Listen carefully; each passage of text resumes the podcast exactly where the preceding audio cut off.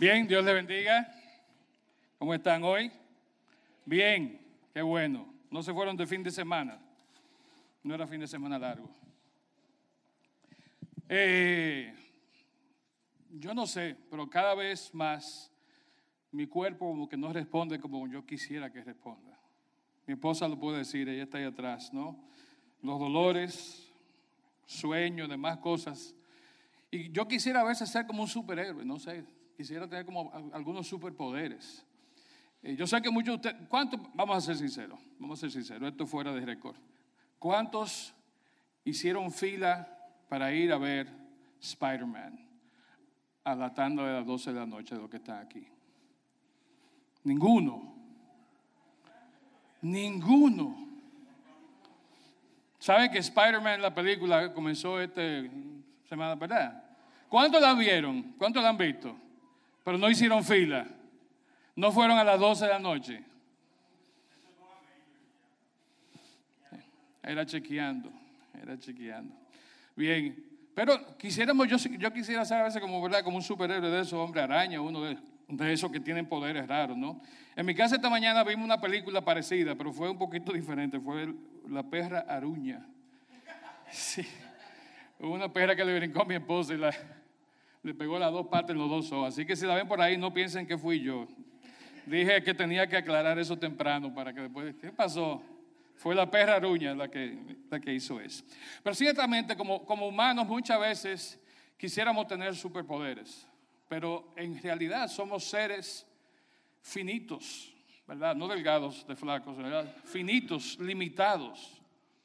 No podemos hacerlo todo, no podemos entenderlo todo. Aún las cosas que queremos entender, las cosas de Dios, las cosas de la palabra de Dios que quisiéramos entender, muchas veces no tenemos la capacidad, no tenemos el ancho de banda, como dicen los, los tequis que hay por ahí, para poder entender las cosas que son de Dios para nosotros. Sin embargo, Dios a través de los siglos ha determinado de personas, ha escogido personas, ha dado una gracia especial a personas para que entiendan las cosas que son de Él. Y no solamente para que las entiendan, sino para que también las comuniquen a otros, ¿verdad? Para que a través de ellos, que tienen cierto grado adicional, digamos, de conexión o de iluminación divina, podamos muchos de nosotros entender las cosas que Dios quiere para nosotros. Pero mi reto esta mañana es que al final de nuestro tiempo juntos hoy, todos nos propongamos ser una de esas super personas, de tener uno de esos superpoderes, de que nosotros también podamos ser uno de esos a quien Dios les ha hablado, les ha dado la gracia, les ha dado el poder, no solamente de conocer quién Él es, sino de también de caminar con Él y de transmitir eso a las demás personas. Dios ha decidido revelarse a nosotros, a ti y a mí, no solamente algunos escogidos, ¿verdad? Algunos quizás están un poquito más pegados con Dios que otros.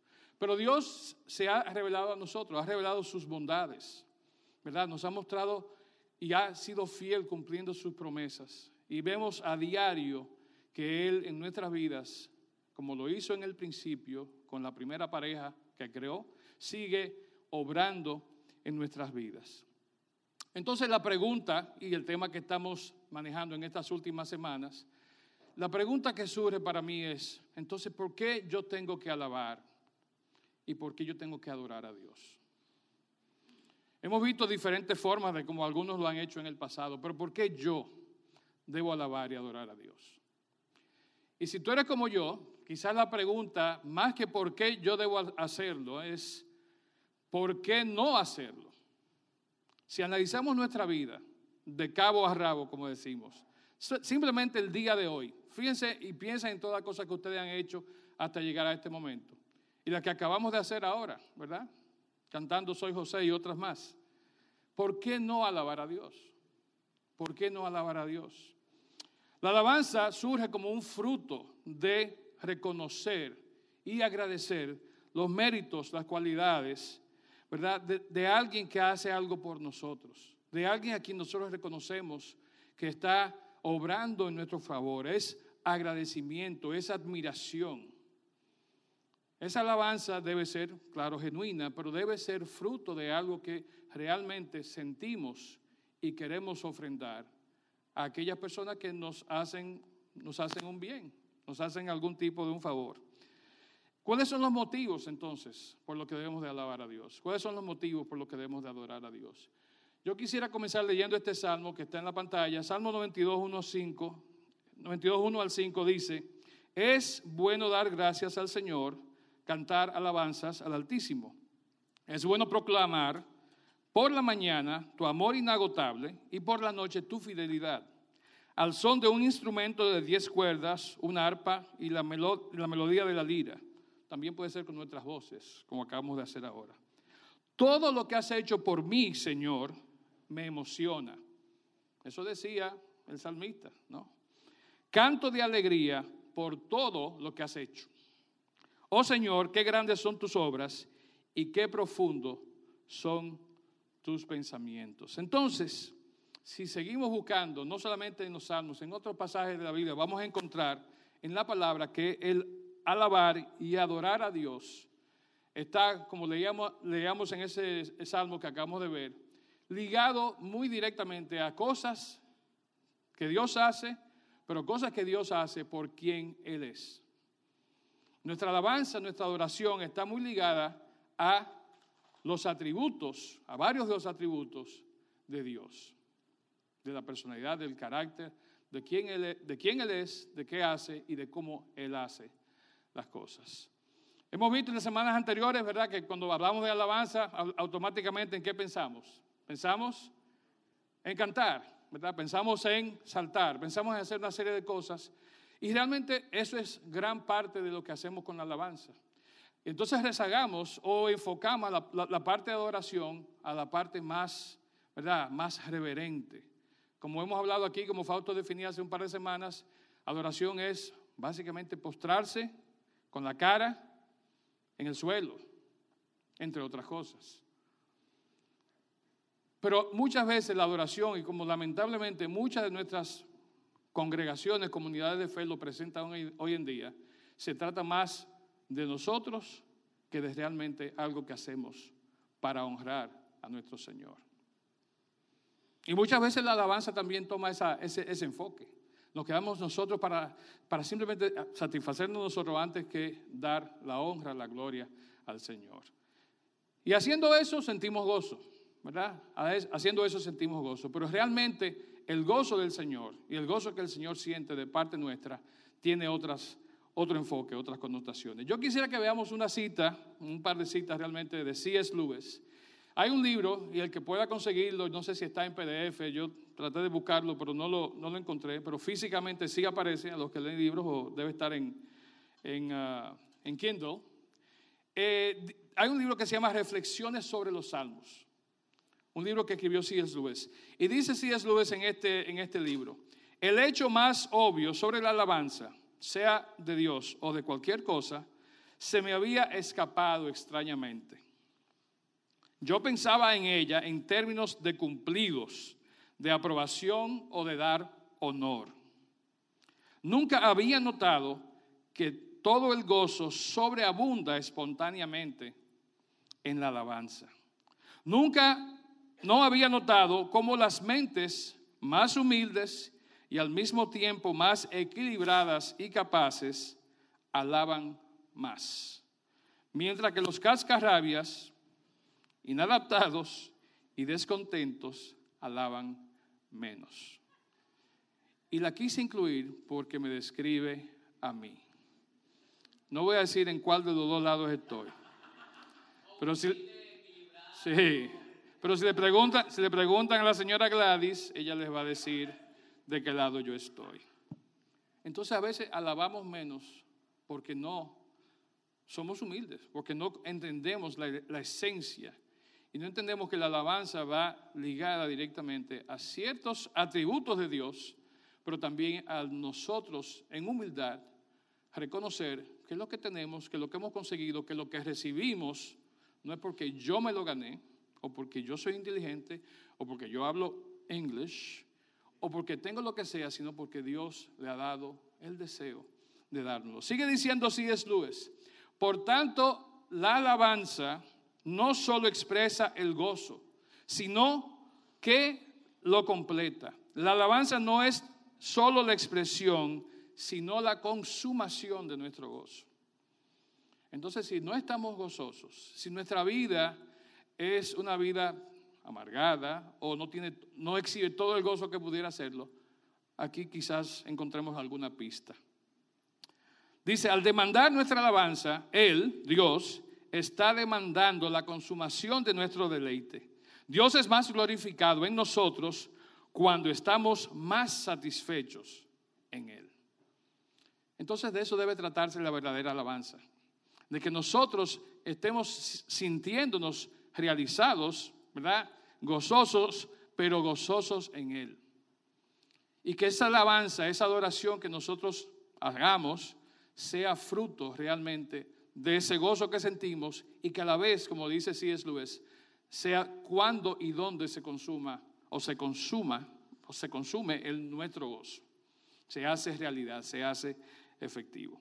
Bien, vamos a hablar un poquito de algunos de esos atributos que acabamos de, mencionar.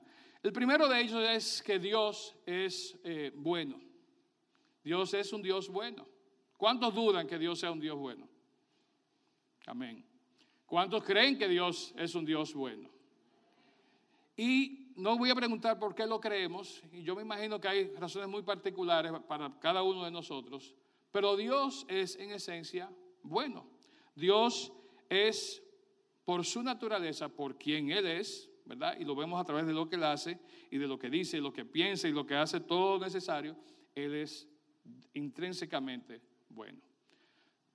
La segunda pregunta, ¿cuántos piensan que Jesús es bueno? ¿Y por qué hay menos gente que levantaron la mano? Jesús no fue bueno. Jesús fue bueno y sigue siendo bueno. Ahora tengo una triste noticia. Jesús realmente no fue bueno. Cinco segundos para que ¿Cómo me faltó? ¿Verdad? Jesús no fue bueno.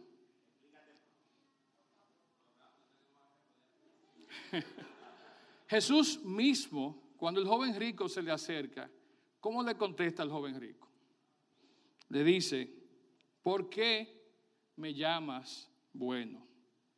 Solo Dios, solo Dios es verdaderamente bueno. Lo dije Jesús, no lo dije yo. Obviamente Jesús fue bueno. Jesús fue más bueno que cualquiera de nosotros jamás podrá llegar a serlo en esta tierra.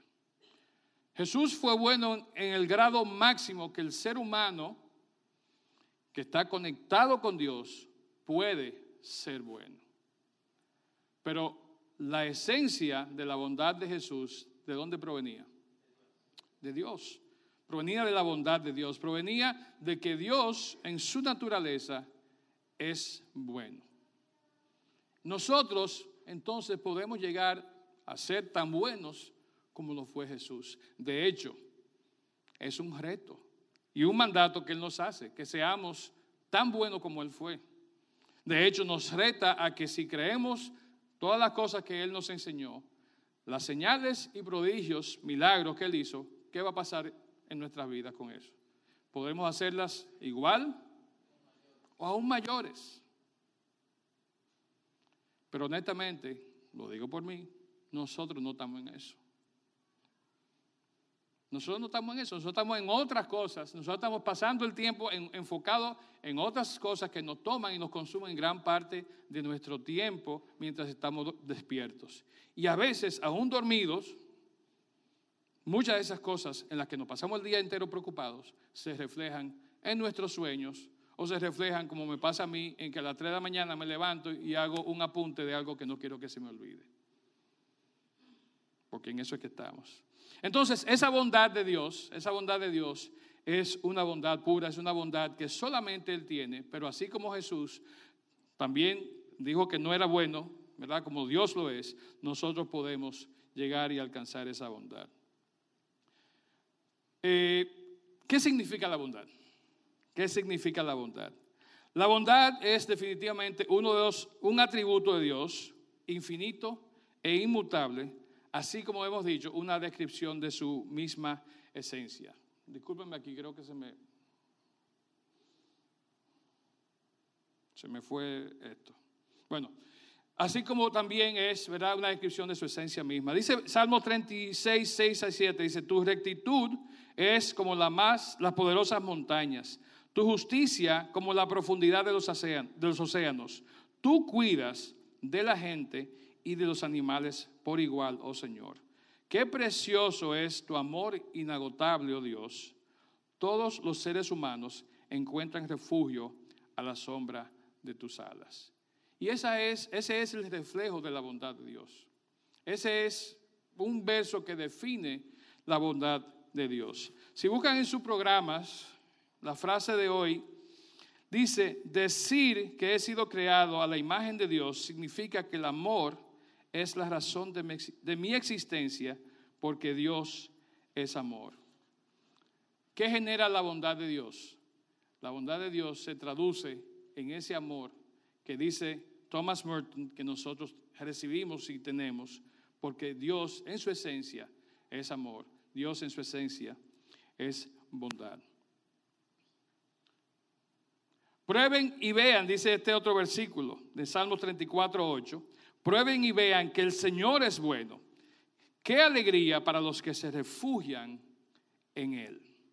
Qué alegría para los que se refugian en Él. Si creemos esto, si creemos en su bondad, nosotros vamos a recibir las bendiciones, vamos a recibir el fruto de la bondad de Dios. Nuestra bondad, si tenemos alguna, viene de Dios. Así como la bondad que reflejaba Jesús tenemos nosotros, junto con Jesús, la misma fuente de bondad. La bondad de Dios entonces es evidente en toda su creación. Desde Génesis al principio de la Biblia dice, entonces Dios miró todo lo que había hecho. ¿Y qué dijo? Vio que era bueno. Todo lo que Dios ha creado, desde los siglos y hasta los siglos, es bueno. Y no comencemos con el debate filosófico de los mosquitos, las moscas, las abejas, las arañas, la culebra, la tayota y otras cosas. Sí, la suegra, no, vamos a dejarlo ahí. Es un tema delicado en mi casa. Pero todo lo que Dios ha creado es bueno. Todo lo que Dios ha creado es bueno. ¿Por qué? Porque es un reflejo de quién Él es. Es un reflejo de su naturaleza. Es un atributo de Dios, ¿verdad?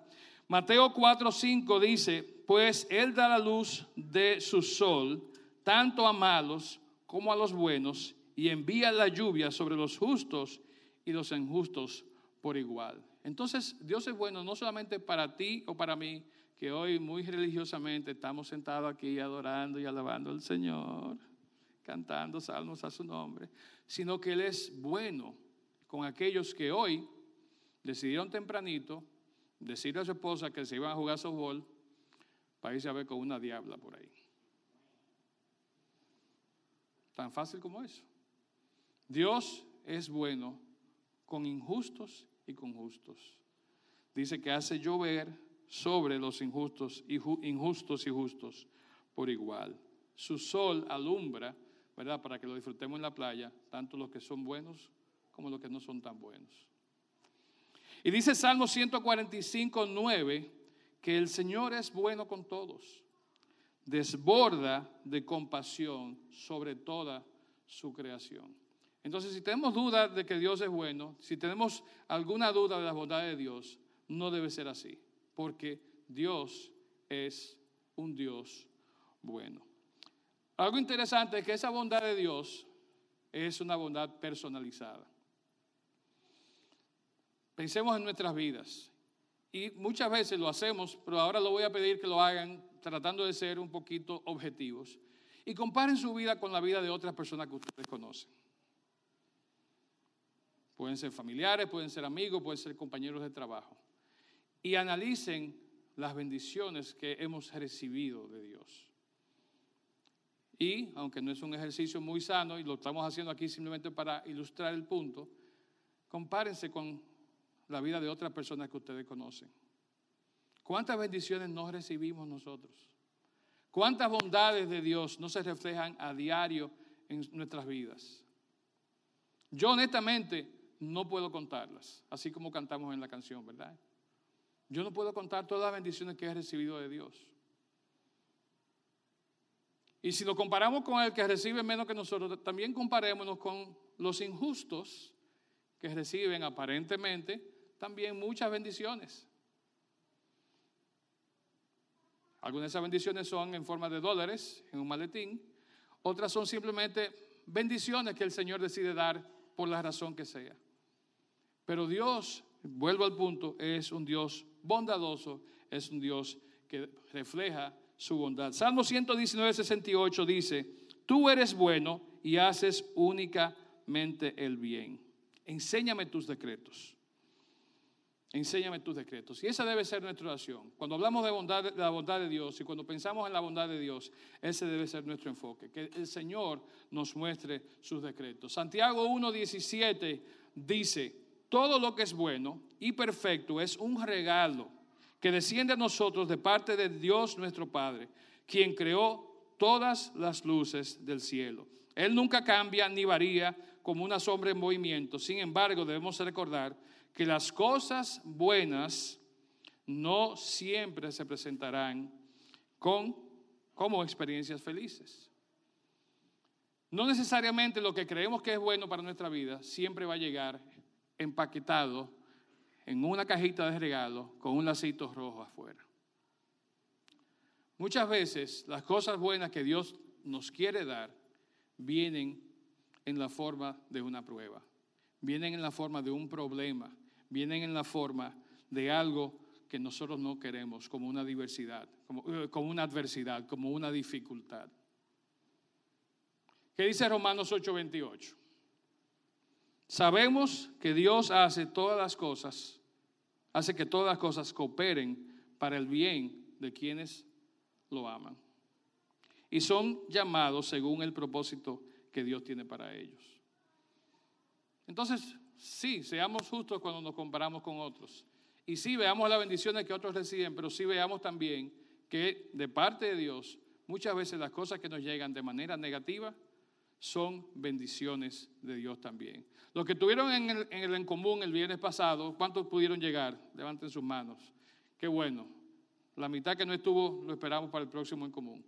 Pero fíjense, hablaba alguien en ese momento en el en común de experiencias en su vida donde todo estaba listo, armado, dinero casi entregándose para hacer una actividad, un evento, algo que estaba pendiente, cuando de repente ese dinero con el que se contaba no llegó.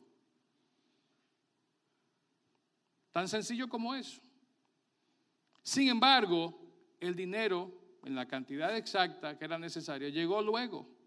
Y llegó en la forma que menos esa persona, esas personas lo esperaban. Entonces algo que en un momento, porque viene de un lado que confiamos y te estamos esperando, puede ser algo bueno, realmente o lo percibimos como algo malo, siendo algo bueno, se transforma en un una adversidad, en una problemática. Sin embargo, Dios en su momento y de la forma que Él quiere hacerlo, no como nosotros queremos, esperamos, hace las cosas a nuestro favor, a su manera y en su tiempo. Salmo 25, 7, Reina Valera dice, tu Señor, tu Señor, perdón, eres todo bondad. Por tu misericordia, acuérdate de mí. Pero olvídate de que en mi juventud pequé y fui rebelde contra ti. El Señor nos perdona. El Señor realmente manda, mandó a su Hijo para morir por nosotros, para que se sacrificara por nosotros. Y esa es la expresión máxima, no solamente del amor de Dios, sino también de la bondad de Dios. Los que no hemos recibido todas las bondades, todas las bendiciones que el Señor tiene para nosotros, es porque realmente no las hemos buscado, no las hemos procurado de la forma como Él nos enseña que podamos buscarla. Vemos pruebas de la bondad de Dios por todas partes, desde las provisiones que suministra para el sustento de nuestra vida, como también el mismo aire que estamos ahora respirando. Podemos ver su bondad en nosotros y el deseo que nosotros podamos sentir de hacer el bien no es algo que nace de nosotros mismos, sino que es fruto y es parte de esa bondad que Dios ha puesto en nosotros, reflejada hacia las demás personas. Nuestra meta debe ser entonces mostrar las bondades de Dios a todas las demás personas cada día de nuestra vida, cada día de nuestra vida.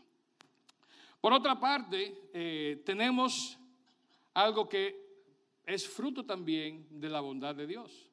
Un Dios bondadoso, un Dios amoroso, ¿qué quiere hacer? Quiere darnos cosas, quiere hacer cosas a nuestro favor, quiere bendecirnos. Dios es un Dios que desde el inicio de la creación ha dado promesas a los seres humanos.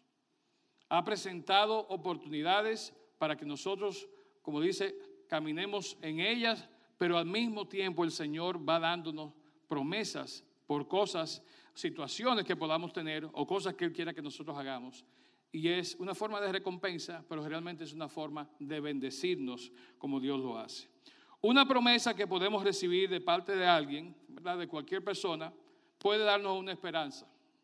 ¿verdad? La promesa de que si estamos desempleados, vamos a conseguir un empleo. De que si necesitamos dinero, bueno, yo te voy a dar dinero o te lo voy a prestar. Si necesitamos lo que sea, alguien que nos haga esa promesa, ¿verdad? Está alegrando nuestra vida.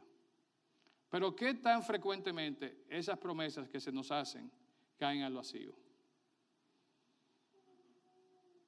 Si miramos nuestro país hoy en día, vivimos en base a promesas, la mayoría de las cuales no se han cumplido.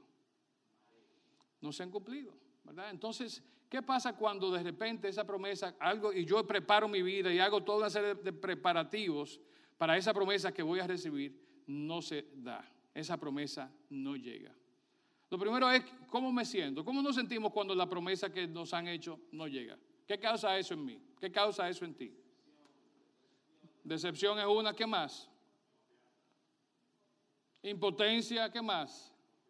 Desconfianza, enojo, descontento. toda una serie de emociones negativas porque estábamos esperando algo que al final no recibimos ni posiblemente vamos a recibir. Entonces, la promesa está muy ligada, intrínsecamente ligada, ¿a qué? ¿O a quién? Al que lo promete. Si el que lo promete es un ser humano igual que tú y que yo, como decimos en buen dominicano, hay que ponerse chivo. Porque sabemos que las promesas lo más fácil es eso, ¿verdad? Como decía, ¿verdad? Las palabras son aire y se las lleva el viento. Las promesas son eso mismo, son cosas que se dicen y se olvidan, se incumplen, nunca llegan. Porque depende de quién la haga. Una promesa solo tiene el valor de quien promete. Y en el caso de Dios, las promesas que Él nos ha hecho, ¿se cumplen o no se cumplen? La promesa que Dios ha hecho en nuestra vida, las promesas que Dios ha hecho en nuestra vida, son declaraciones de quién Él es. Son declaraciones de que Él es un Dios bondadoso, pero también que Él es un Dios que cumple y que hace lo que dice que va a hacer. Génesis 9, 8 al 15, y por favor no vean más de lo que hay que ver en esta, ¿verdad? Porque sé cómo son las cosas. No veo más de lo que hay que ver en, la imagen. Génesis 9, del 8 al 15. Voy a pedir que lo busquen en su Biblia para que lo leamos juntos.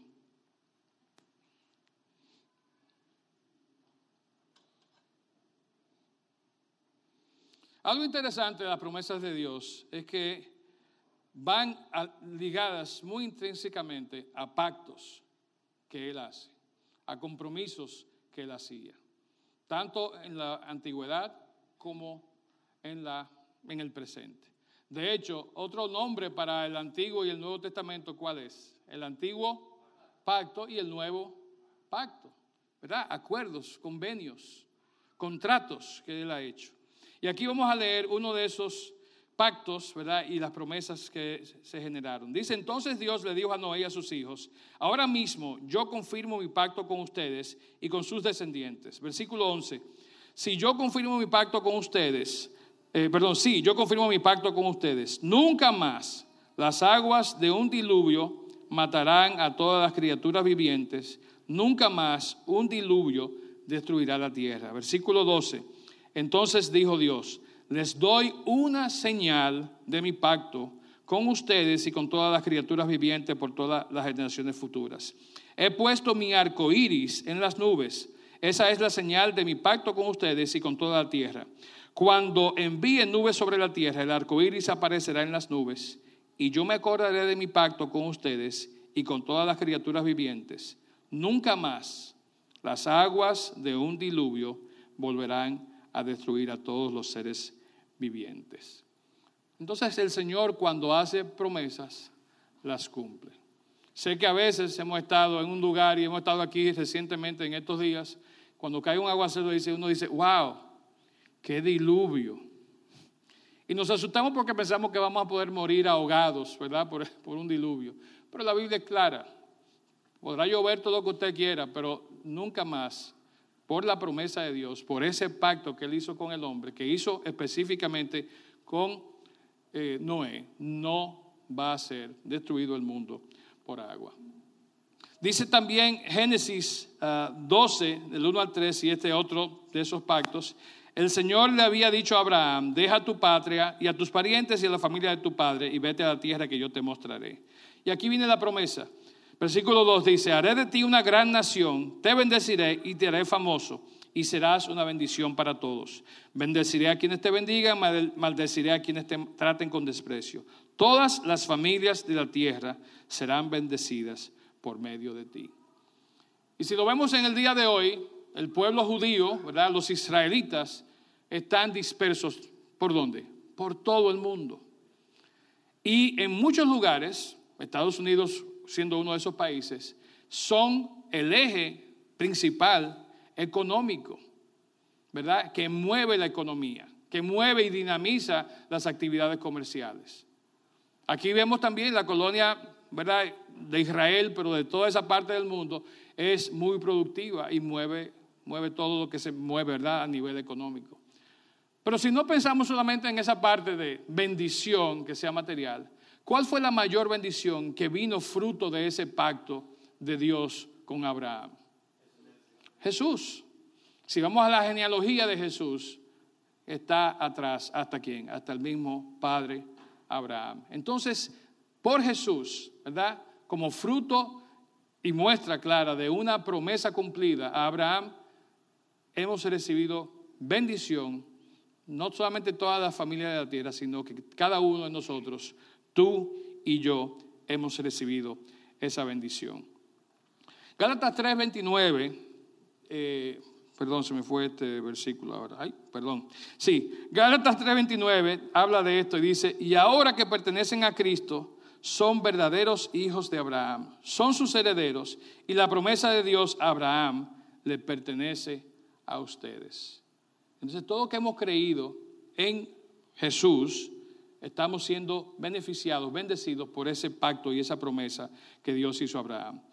La promesa que Dios le hizo sigue en pie miles de años después y nosotros recibimos la bendición de quienes, así como Abraham, vivieron por la fe.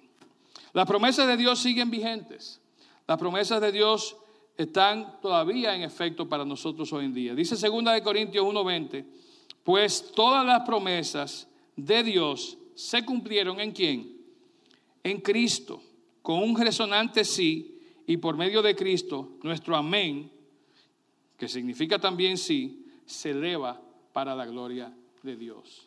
Entonces, si estamos aquí hoy, si estamos hablando de alabanza, de adoración que queremos dar a nuestro Señor, lo estamos haciendo porque tenemos un vínculo, porque tenemos esa conexión, porque hemos recibido bendiciones, hemos visto la promesa de Dios cumplida en nuestra vida, hemos recibido las bondades de Dios en nuestra vida.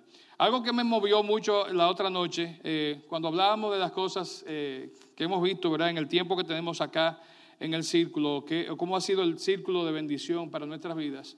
Varios de ustedes hablaron y dijeron una serie de cosas sumamente interesantes, ¿verdad? Muchas tenían que ver en cómo por estar presentes en esta comunidad de fe, y no que no hubiera ocurrido en otra, ¿eh? Pero por estar en esta comunidad de fe, sus vidas habían sido radicalmente transformadas. Y no que habían llegado ya a donde entienden que deben de estar, sino que era, como decimos acá en uno de nuestros, de nuestros acápites, ¿verdad? eran gente imperfecta en reparación. Rosa, ¿verdad? Que no está aquí esta mañana con nosotros, dijo algo muy bonito ese día. ¿Quién recuerda lo que, cuál fue el, el comentario de Rosa en el en común? ¿Nadie se acuerda? Exactamente, que ella llegó al círculo por una decisión propia, no llegó coaccionada, no llegó obligada, y estando aquí, ¿qué experimentó? experimentó un encuentro personal con Dios, ¿verdad? Ella, por su voluntad propia, nadie tuvo que presionarle. Qué bueno que su mamá, ¿verdad? Que está aquí hoy, eh, la animó, pero ella llegó aquí realmente porque ella así lo decidió y porque ella quiso tener ese encuentro personal con Jesús. Y así cada uno de nosotros. Si estás aquí obligado en esta mañana, te pido disculpas, ¿verdad? pero quizá era necesario que te trajeran a la fuerza. Pero llegamos de manera voluntaria, aunque nos obliguen. Pero eso es, de eso se trata, de poder llegar a un lugar donde vamos a encontrar a otras personas que están caminando en el camino que queremos o que entendemos que debemos de caminar y queremos recibir entonces las bondades y las promesas que Dios tiene para nuestra vida. Bueno, este versículo, segunda de Pedro, dice lo siguiente. En realidad no es que el Señor sea lento para cumplir su promesa, como algunos piensan. Al contrario, es paciente por amor a ustedes. No quiere que nadie sea destruido, quiere que todos se arrepientan. Y eso es lo que Dios está buscando, ¿verdad? Que todos nosotros, de alguna forma, lleguemos a estar en el lugar donde podamos entrar en contacto con sus bondades, con sus promesas y hacerlas nuestras, ¿verdad? Hacerlas adueñarnos de ella en nuestras vidas. Dice segunda de Pedro 1, 3 y 4, mediante su divino poder, Dios nos ha dado todo lo que necesitamos para llevar una vida de rectitud. Todo esto lo recibimos al llegar a conocer a aquel que nos llamó por medio de su maravillosa gracia y excelencia, y debido a su gloria y excelencia nos ha dado grandes y preciosas promesas. Estas promesas, dice el verso, hacen posible que ustedes participen de la naturaleza divina y escapen de la corrupción del mundo causada por los deseos humanos. Entonces para eso están las promesas de Dios, para que nosotros, así como veíamos en la cita ahorita de C.S. Lewis, podamos experimentar ese gozo pleno que sentimos y que podemos lograr cuando estamos en comunión con Dios, con nuestro Señor también. Estas promesas, dice aquí, hacen posible que participemos, que seamos beneficiados por la naturaleza divina de Dios. Entonces, si no estamos viviendo nuestras vidas, conociendo, reclamando y fundamentando todo lo que hagamos sobre las promesas de Dios, no estamos viviendo una vida, sino que estamos realmente sobreviviendo. Y muchos de nosotros cuando nos preguntan cómo está la cosa, bueno, aquí ya tú sabes, sobreviviendo. ¿O cuántos dicen eso? ¿Cuántos no han dicho eso alguna vez? La lucha, esa es una otra forma de decirlo. ¿Qué otra frase hay? ¿Verdad? En la batalla. Mal de, eh, bien de alguna y mal de otra. O sea, y todo el tiempo nos pasamos en eso. Ahora, si conocemos y nos adueñamos de las promesas de Dios para nuestra vida, no vamos a estar sobreviviendo, sino que realmente estaremos viviendo. ¿Cómo vamos a activar las promesas de Dios? ¿Qué vamos a hacer para que esas promesas de Dios se hagan realidad en nuestras vidas? ¿Qué hemos hecho en el pasado, verdad? Cuando hemos podido recibir la bendición de Dios a través de una promesa que Él haya hecho para los que creemos en Él. Hablaba en estos días con alguien sobre eh, un vaso lleno, ¿verdad? Y a veces tenemos el vaso de nuestra vida lleno hasta el bordecito, donde inclusive vemos el borde y se ve como un, una curva, ¿verdad?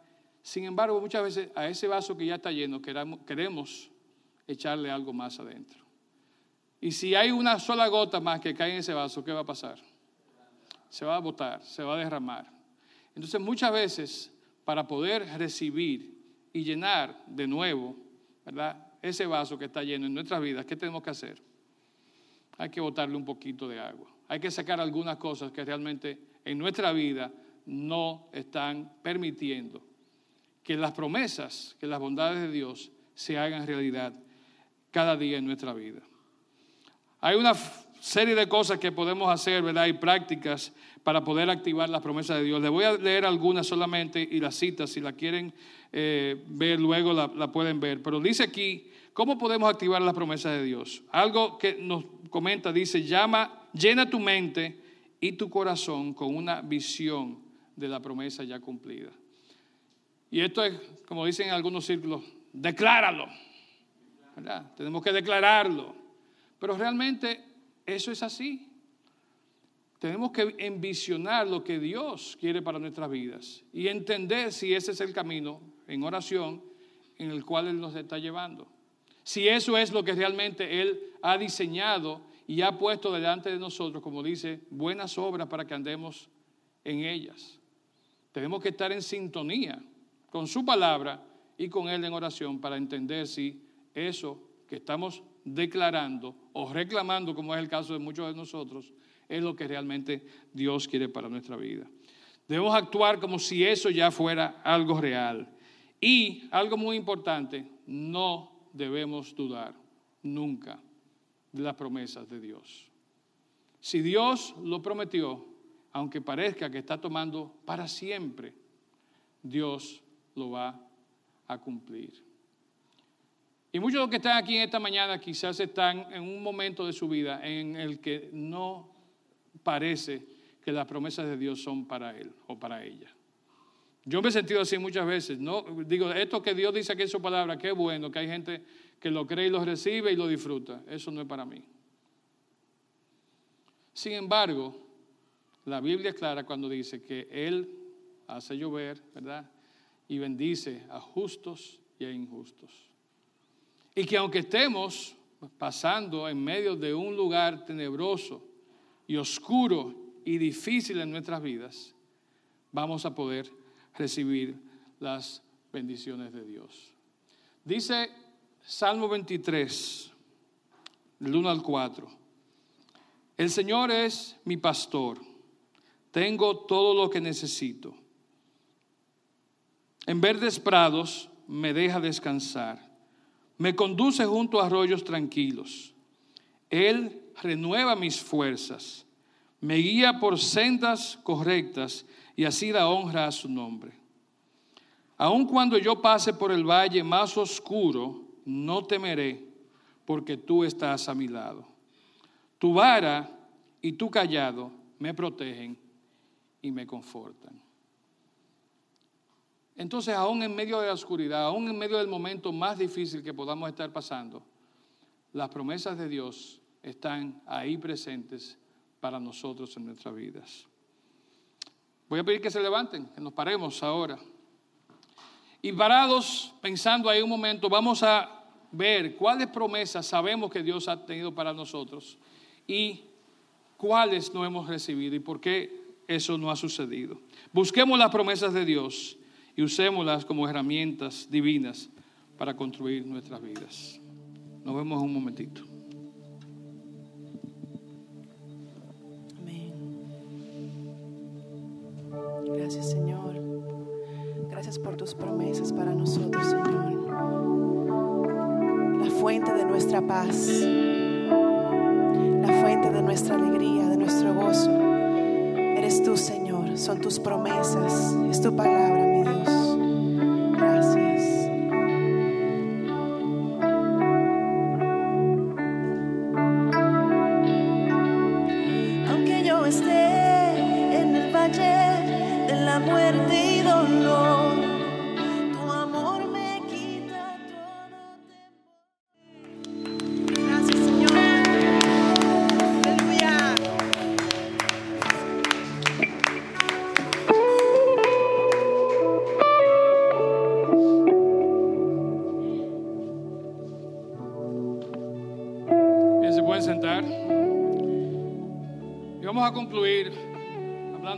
De cosas más.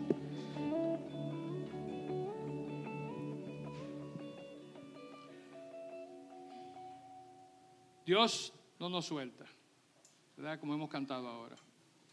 Dios está pendiente de nosotros cada día, cada momento. Y aunque estemos pasando por momentos difíciles, ¿verdad? Nosotros, en nuestro ser, nuestro cuerpo, pero también alguien a quien queramos, ¿verdad? Está pasando por un momento de dificultad que nos afecta a nosotros. Dios nos promete que Él está siempre con nosotros. Nos promete que nos va a acompañar. Que como dimos en el Salmo, aunque andemos en valle de sombra de muerte, ¿verdad? Él no nos deja.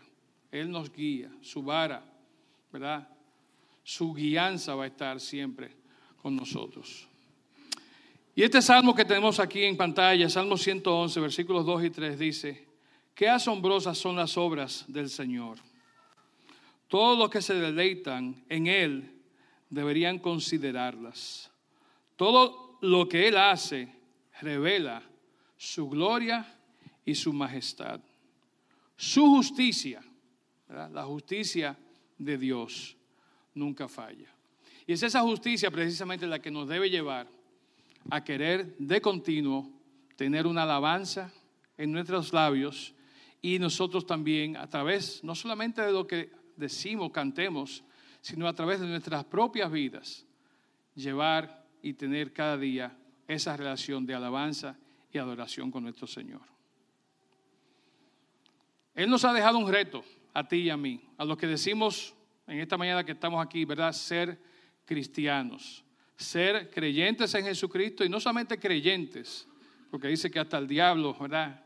Y los demonios creen y tiemblan, pero creyentes y seguidores ¿verdad? Y que estamos día a día buscando esa relación personal con nuestro Señor Jesús y de caminar en los caminos y en las, en las sendas que Dios ha puesto para nosotros. Él nos pone una responsabilidad y que es que no nos callemos sus bondades, que no nos perdamos de recibir, ¿verdad? Por no hacer lo que tenemos que hacer, no nos perdamos de recibir sus promesas, sino que también de continuo estemos caminando y haciendo las obras que Él ha hecho para nosotros. En una oportunidad le preguntan a Jesús, ¿verdad? Después de la alimentación de los cinco mil, el Señor alimenta cinco mil, manda a los discípulos, se arma una tempestad en el mar, Él decide cruzar caminando sobre las aguas. ¿Se acuerdan de eso? Y no fue por un banquito de arena, como quieren decir algunos en Nagio, ¿verdad? Fue sobre las aguas. Y se llega al otro lado, y en ese otro lado allá se le aparece la multitud que él había dejado de la otra orilla del mar de Galilea. Y ellos le dicen a Jesús, Señor, queremos hacer esas obras también que tú haces. Queremos hacer las obras de Dios. ¿Cómo? ¿Cuáles son esas obras? Dice Juan 20, 21. Eh, perdón. Sí, dice Juan 20, Juan 6, 28, 29 dice, nosotros también queremos realizar las obras de Dios. ¿Qué debemos hacer? Y la respuesta de Jesús a ellos fue muy sencilla. La única obra que Dios quiere que hagan ustedes es que crean en quien Él ha enviado. Y si tú y yo hoy queremos hacer las obras de Dios, ¿verdad? así como Jesús lo hacía, debemos de creer en el que Él envió. Primeramente a Jesús, pero también debemos creer en aquellas personas que nos están día a día comunicando, transmitiendo la palabra del Señor.